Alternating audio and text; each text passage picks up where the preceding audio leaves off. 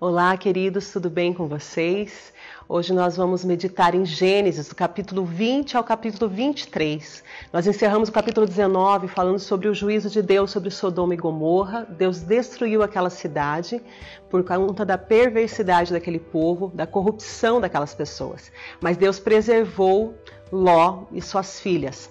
Nós vemos aqui Deus avisando Abraão do que faria aquela cidade. Uma maneira que Deus trabalha sempre é de avisar os seus servos daquilo que ele fará e de preservar aqueles que têm uma aliança com ele. Deus tinha uma aliança com Abraão e por essa aliança ele preservou Ló e suas filhas.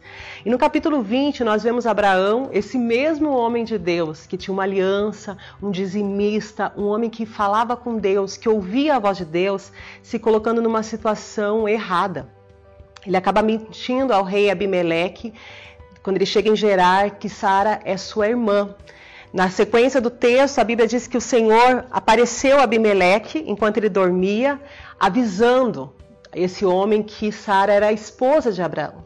E esse rei chega para ele pedindo uma justificativa, pedindo uma explicação por ele ter mentido, e ele tenta justificar a sua mentira, dizendo que Sara é sua meia-irmã, por ela, por ela ser filha do seu pai e não da sua mãe, e ele tomou ela como esposa.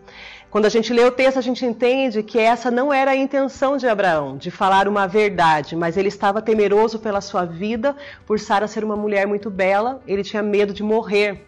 Então ele mente. E fica muito claro que isso desagrada a Deus.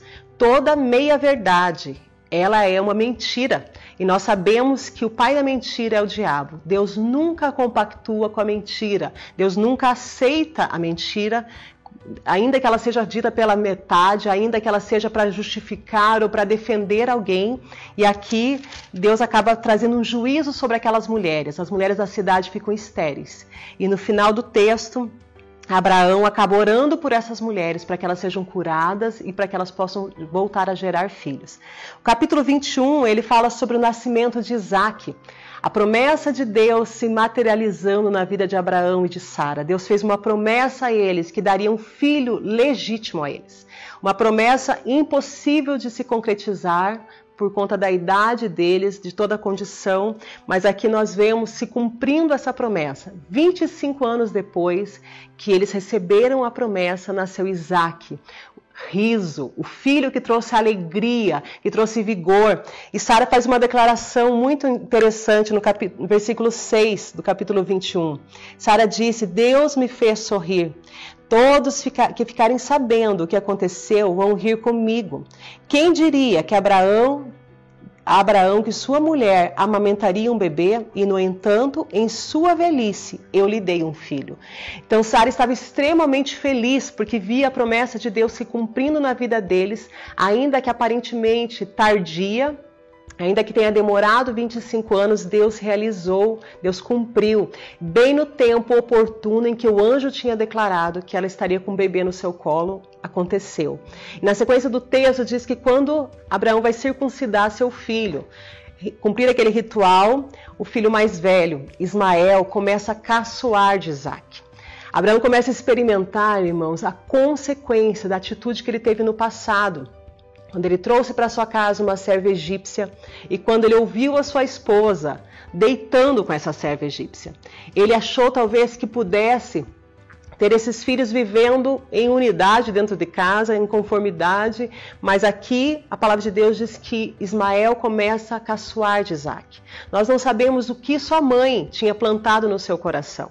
Provavelmente Ismael cresceu ouvindo Agar dizer: Todo mundo diz que o filho que vai nascer dessa mulher vai ser o herdeiro, vai ser o primogênito. Talvez Ismael já tivesse tanta implicância daquele menino porque sabia o quanto ele tinha sido desejado, esperado. Ismael tinha no coração dele talvez os sentimentos muito controversos por esse irmão e ele caçoou de Isaac, ele começou a tratar mal Isaac. E essa situação fez com que Sara se irasse contra ele e se irasse contra Agar. E ela exigiu que Abraão deixasse eles ir embora, mandasse eles embora. E o texto diz que isso perturbou o coração de Abraão. Imagina a gente se colocando no lugar dele. Ismael também era filho, ele tinha amor por esse menino. E agora a sua esposa exigia que ele deixasse esse menino ir embora. E quando eu li essa, a primeira vez esse texto, irmãos, eu fiquei pensando como que pode, né, um pai permitir que um filho vá embora. Eu olhei o lado dele e achei absurdo ele permitir que o filho dele fosse embora. Mas a continuação do texto, nós vemos que Deus diz para ele assim: não se perturbe por causa do menino. Faça o que Sara pediu, pois Isaac é filho do qual depende a sua descendência. Contudo, eu farei dos descendentes de Agar uma grande descendência. Deus fez promessas a Ismael, mas Deus sabia que se os dois ficassem juntos, não tinha como Deus trabalhar através de Isaac. Deus tinha uma promessa através da descendência de Isaac, e para isso Ismael não poderia estar perto dele, não poderia estar na mesma casa, porque a promessa era para Isaac. Ismael era o filho da carne. E aqui Deus manda que Abraão deixe ele ir. Então Abraão despede Agar com seu filho, Deus faz promessas a Ismael, Deus faz promessas a Gade que faria dele uma grande nação, que cuidaria dele, e essa promessa nós vemos que se cumpriu, mas teve um alto preço. O preço do pecado de Abraão perseguiu toda a sua vida, porque ele não pôde conviver com seu filho Ismael e perseguiu toda a sua descendência. Até hoje nós ouvimos falar da briga que existe entre os judeus e os árabes, descendentes de Isaac e descendentes de Ismael. Essa briga ela foi gerada por conta da primogenitura. Os descendentes de Ismael se declaram filhos primogênitos de Abraão e os descendentes de Isaac declaram o mesmo direito. E nessa briga de povos estão a briga de dois irmãos gerados por um erro de um homem que não procurou a direção de Deus quando tomou uma atitude. Nós falamos alguns vídeos atrás que às vezes uma atitude que nós tomamos errada, sem pedir a direção de Deus, sem pedir a confirmação de Deus, pode nos trazer grandes consequências. Aquilo que eu faço não pesa só sobre mim, mas pode pesar sobre as minhas filhas, sobre os meus netos, sobre toda a minha posteridade. Então nós precisamos ouvir sempre Deus antes de tomar qualquer decisão. Se Abraão tivesse perguntado a Deus sobre deitar com Agar, sobre ter um filho com Agar, Deus teria dito não. Mas ele se precipitou, querendo que a promessa viesse mais rápido, e nessa precipitação o preço foi alto demais para ele e para toda a sua descendência.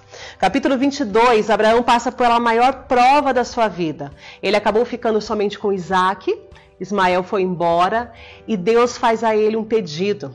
Capítulo 22, verso 1 diz assim: Algum tempo depois, Deus pôs Abraão à prova, dizendo a Abraão, e ele respondeu: Eis-me aqui.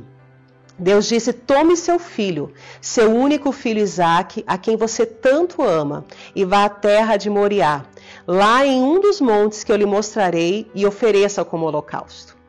Na manhã seguinte, Abraão se levantou cedo, preparou uma, um jumento e levou consigo dois dos seus servos e seu filho Isaque. Cortou lenha para o fogo do holocausto e partiu para o lugar que o Senhor tinha indicado. No terceiro dia de viagem, Abraão levantou os olhos e viu um lugar ao longe. Fiquem junto com o jumento, disse ele aos seus servos. O rapaz e eu iremos mais adiante, vamos adorar e depois voltaremos.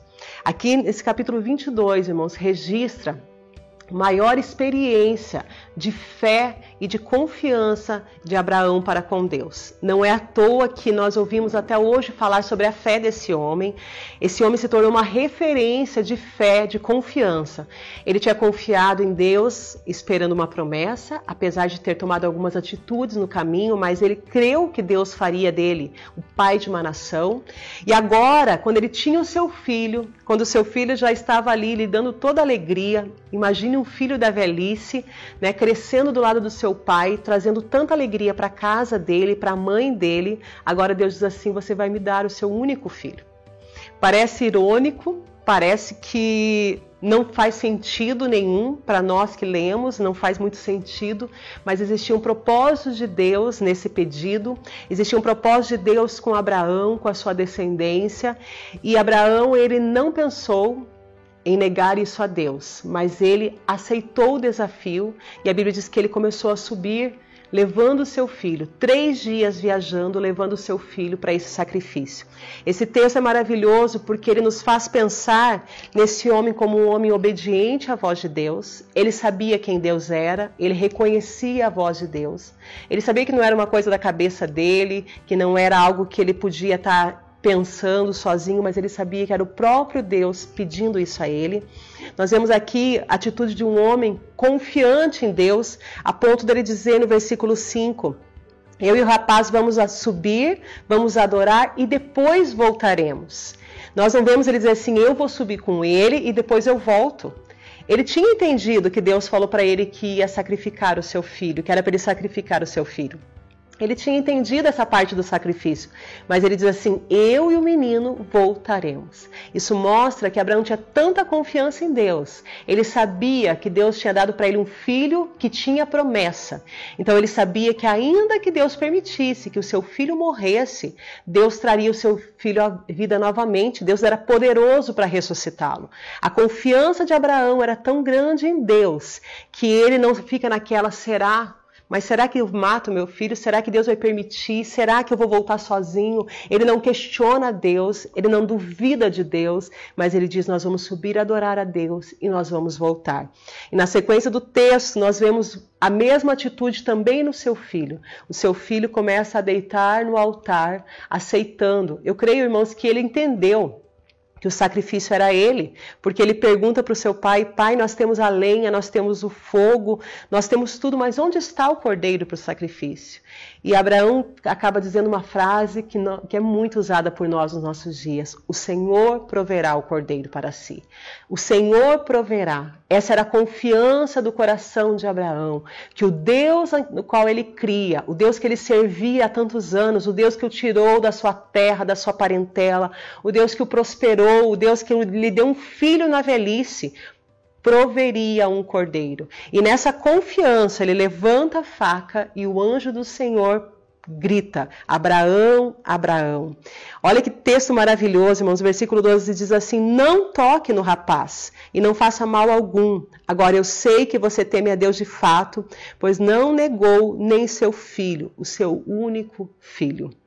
E quando ele olha, ele vê um, um, carneiro preso pelos chifres e ele oferece o sacrifício ao Senhor e volta para casa com seu filho. Deus viu na atitude de Abraão a confiança nele e mais, Deus viu nele uma atitude de um homem que amava mais a Deus do que seu filho. Hoje nós ouvimos falar muito dessa, desse comparativo de ser ter um Isaac, de ser um Isaac. E nós temos esse hábito, irmãos, de gerar na nossa vida Isaac. Não só se tratando de filhos, mas às vezes algo que nós nos apegamos demais, porque esperamos que isso aconteça na nossa vida e depois a gente se ama demais. E aqui Deus está querendo ensinar a Abraão e a todos nós que temos hoje a palavra de Deus como uma referência de que Deus ele precisa ser amado mais do que qualquer outra coisa na nossa vida. Isso agradou a Deus. Abraão amar mais a Deus do que a seu filho. Não que ele não amasse Isaac, não que ele não tivesse um sentimento tão maravilhoso por esse filho, mas ele sabia quem Deus era na vida dele, o primeiro. A primeira coisa, a primícia da sua vida era o seu relacionamento com Deus. E Deus não permitiu que esse filho fosse sacrificado. Todo esse cenário, ele traz uma simbologia do que Deus faria muito tempo depois, porque o Monte Moriá, ele fica na mesma cadeia de montanhas onde Cristo foi crucificado. E nesse momento, Deus não poupou o seu filho, como fez com o filho de Abraão, mas Deus entregou o seu único filho para morrer no nosso lugar. Então, ali no Monte Moriá, Deus já estava tipificando, mostrando aquilo que aconteceria tempos depois, onde o seu filho seria morto pela humanidade. E Abraão passou no teste. Ele foi aprovado por Deus e Deus fez a ele grandes promessas. Deus reafirmou sobre a vida dele as promessas de prosperidade. Capítulo 23 fala sobre a morte de Sara. Sara viveu até os 127 anos. Ainda curtiu seu filho até os 37, né? Ela foi mãe aos 90 e durante 37 anos ela pôde ver o crescimento do seu filho pôde ver o desenvolvimento do caráter desse homem que seria o seu descendente, um grande homem de Deus. E o capítulo 23 fala sobre a sua morte e sobre a terra que Abraão compra para ser a sepultura dela. Ele compra uma terra a um preço justo e ali ele sepulta a sua esposa, a sua companheira de tantos anos, na presença dos anciãos, na presença de todo aquele povo. Ele pranteia a sua morte e o texto encerra com esse momento de sepultamento de Sara. Deus abençoe a sua vida. Até o próximo.